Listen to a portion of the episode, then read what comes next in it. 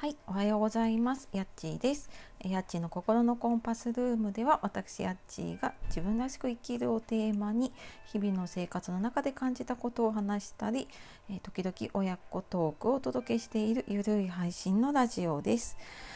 え今日も聞いてくださいましてありがとうございます。えー、今日8月10日、山の日っていうんでしょうかね。はい、の月曜日ですね。いかがお過ごしでしょうか。えー、まあ、普通のね連休の方もいれば仕事の方もいて、まあ、夏休みでねちょっと長期休暇に入っている方もいるかと思いますが、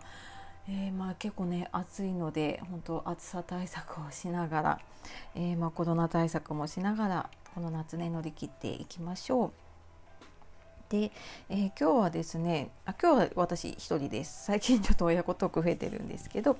であの最近私介護とか就活のね話をすることが増えていて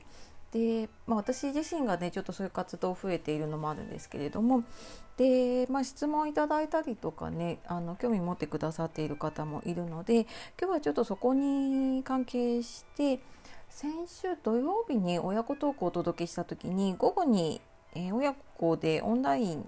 の、えー、講座というかイベント参加しますっていう話をしたんですけれども、まあ、そのエンディングノートのイベントに親子でね参加した話をちょっとしていこうかなと思いますので、えー、最後までお楽しみください。はい。で、えー、今日はですね先週8月8日の土曜日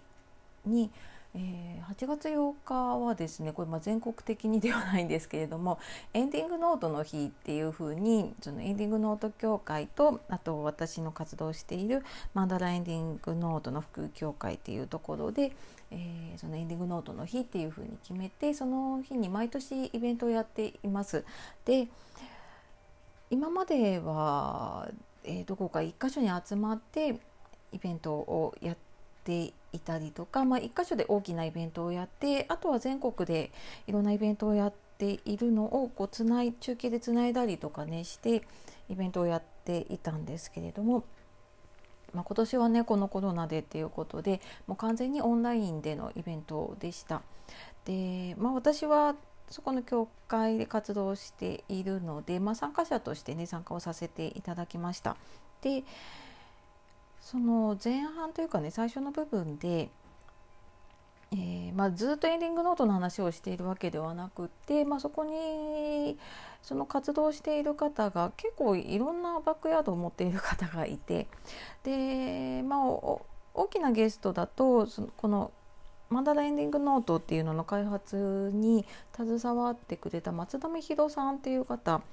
聞いたことある方いるかもしれないんですけど魔法の質問っていうのでね結構有名で本も出していたりとかしています。で私も結構あの方の質問好きで、まあ、本読んだりとかあとメルマガを読んだりとかしていました。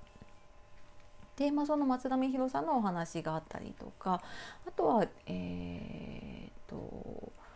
まあ、実際にね活動している方の話だったりとかあとまあ実際にみんなでエンディングノート書いてみましょうとかやったんですけれども、まあ、そこのオープニングのところで子どもでも書ける、えー、普段大人が使っているノートの子ども版を作ってあってで小学校とかねそういうところで実際に子どもたちに使って、えー、まあ、その人生の未来図ノートって言ってるんですけれども、まあ、エンディングノートというよりは何て言うんでしょうね自分のちょっとうん普段のこととかをね振り返って、まあ、ちょっと何が大切かなとかうんなんか普段何気なく過ごしていることをねちょっと考える時間になるような、まあ、そんなノートになってます。でそれをオンラインでですねやるっていうので私もあのよくねラジオに一緒に出ている K 君って息子と一緒にオンラインで参加をしました。で、まあ、息子にとってはねそのオンラインの講座って初めてでで私はよく、えオンラインでちょっと勉強するとかね、オンラインでちょっと話し合いがあってとかって言ってるんだけれども多分何をやっているのかよく分かってなかったんですよね。で今回初めてその一緒にじゃあやってみようって言ってやったらもう画面上にいろんな人のね顔が出ていたりとか、えー、実際に喋っているのが結構ねリアルに見えて聞こえたりとか、えー、まあ、実際にねこうあのやり取りができたりとかっていうことで、まあ、子供にとってはねそのパソコンの向こうにこう広がっている世界っていうのにね、まあ、最初はなんかちょっとあすごいなって言いながらもねでもなんかやっぱりだんだん馴染むの早くってあの質問に答えたりとかあとやっぱりあのかなり何十人もいたのでね、まあ、個人のやり取りはチャットとかでうん、じゃあどういうこと考えたかっていうのは全部チャットに書いていってやったりしたんですけれどももうそういうのとかもねやっぱり子供はすぐ慣れますね。うん、なんか大人だと結構そのもうチャットを追うので精一杯だったりとかするんですけどもうなんか子供はもうあっという間にもう読みながらねやっていました。でまあそんなのでね、えー、一緒にちょっと子供と一緒に「人生の未来図ノート」という子供版のエンディングノートっていうのかななんかライフノートというかね、うん、あのそんなのを書きました。でうーんなんか普段ねそこまでまあ、ラジオやっててねいろいろ自分の考えてることとか話したりする機会は増えてはいるんだけれどもうーんなんかじゃあどどんな風になりたいかとか今何が楽しいのかとかうんなんかどんな大人になりたいかとかね、まあ、そんなたわいもない質問なんだけれども、まあ、そこに子どものね考えていることだったりとか今興味のあることだったりとかねそういうのが、えー、現れるんだなと思いましたね。でまあ、これねあの本当にオンラインだから今回こうやって全国でつないで、まあ、子どももね参加もできてっていうことで、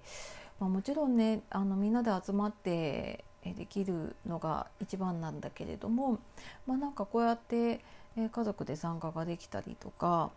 して、まあ、いろんな人とね、えー、つながれるっていうのは本当に、えー、新しい可能性があるなと思って参加をしていました。でまあなんかねそんなの自分も体験してみてでなんかエンディングノートっていうとまあ大体この話をするといや私はまだそういうのは必要ないからとかいや私には早いからとかって言われてでまあそれも結構あの、まあ、若い人ならねまだわかるんですよ。30代40代とかだったら、まあ、まだちょっとエンディングノートっていう名前で書くのには抵抗あるだろうなと思うんだけれども意外と私仕事をしていて70代80代の方が「いやちょっとまだ私には早いわ」って言われたりとかしてあのーいや今準備しといた方がって内心思いながらもねでもあの多分こっちからこう書いてくださいって言ってもいくら言ってもねそこは難しいのでまあなんかその方の困困りどころというかうーんなんかどこだったらなんかどうどういうことが困ると思ったらこの方はね書いてくれるのかななんて思いながら、えー、いろいろねアプローチをしたりとか、まあ普段の仕事の中でもねそういうのを聞き出したりとかしています。でそうやっぱりねあのまだまだ、まあ、割と一時ねエンディングノートってちょっとブームになったりとかもしてで、まあ、ここのコロナとか、まあ、災害とかもねあったりして、まあ、そうするとやっぱり、うん、なんかそういうのをね考える方も増えてはいてで、まあ、私たちのねそのエンディングノートの活動をしている中でも、まあ、やっぱり今そういうのをねやる時だななんて思って結構皆さんね幅広く活動をされています。のでなんかそれ書いて終わりというか、まあ、書くことが目的っていうよりは、まあ、そこでね自分が見つけたものうん、まあ、どちらかというと私がやってるこの活動では、うん、その普通エンディングノートってね情報を残すっていうのが結構目的だったりしてじゃあ口座銀行の口座がね、えー、どこにあってとかうんあと、まあ、お金のことだったりとかあとじゃああの医療医療のね治療の希望をどうする介護の希望をどうするとかそういう情報を残すものが多いんだけれども、まあ、どちらかというとこう自分の思いを残すようなノートになっててるんですね。なので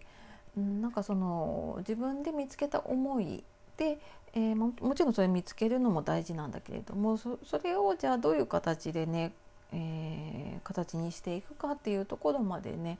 サポートしていったりとか、まあ、そういう体制が取れるといいんだろうなと思って、えー、今ですねそこにこう引き続きこうアフターフォローしていけるようなものをね自分でちょっとやれないかなと思って考えたりとかしています。はいというわけで、えー、今日はそのエンディングノートの日のイベントですね、まあ、子どもと一緒に参加してみて、うん、まあ大人は大人の考えがあるし子供は子供なりのねすごく、えー、ちゃんと考えてるんだなっていうのが分かったなっていうお話でした。はい、またあのー、今後もね、え、私のちょっと活動しているものだったりとか、まあ、そういったお話うん、あの他のところでもね発信したりはしてるんだけれども、まあ、やっぱりねラジオだとなんか自分の何て言うのかな本心というかねとかが話しやすかったりするのでまたちょこちょこね話していきたいと思うので、えー、よかったら聞いてください。というわけで、えー、今日も最後までお聴きくださいましてありがとうございました。えー、では素敵な一日をお過ごしください。夜お聞きの方、今日も一日お疲れ様でした。えー、今日もやっちがお届けしました。さようなら、またね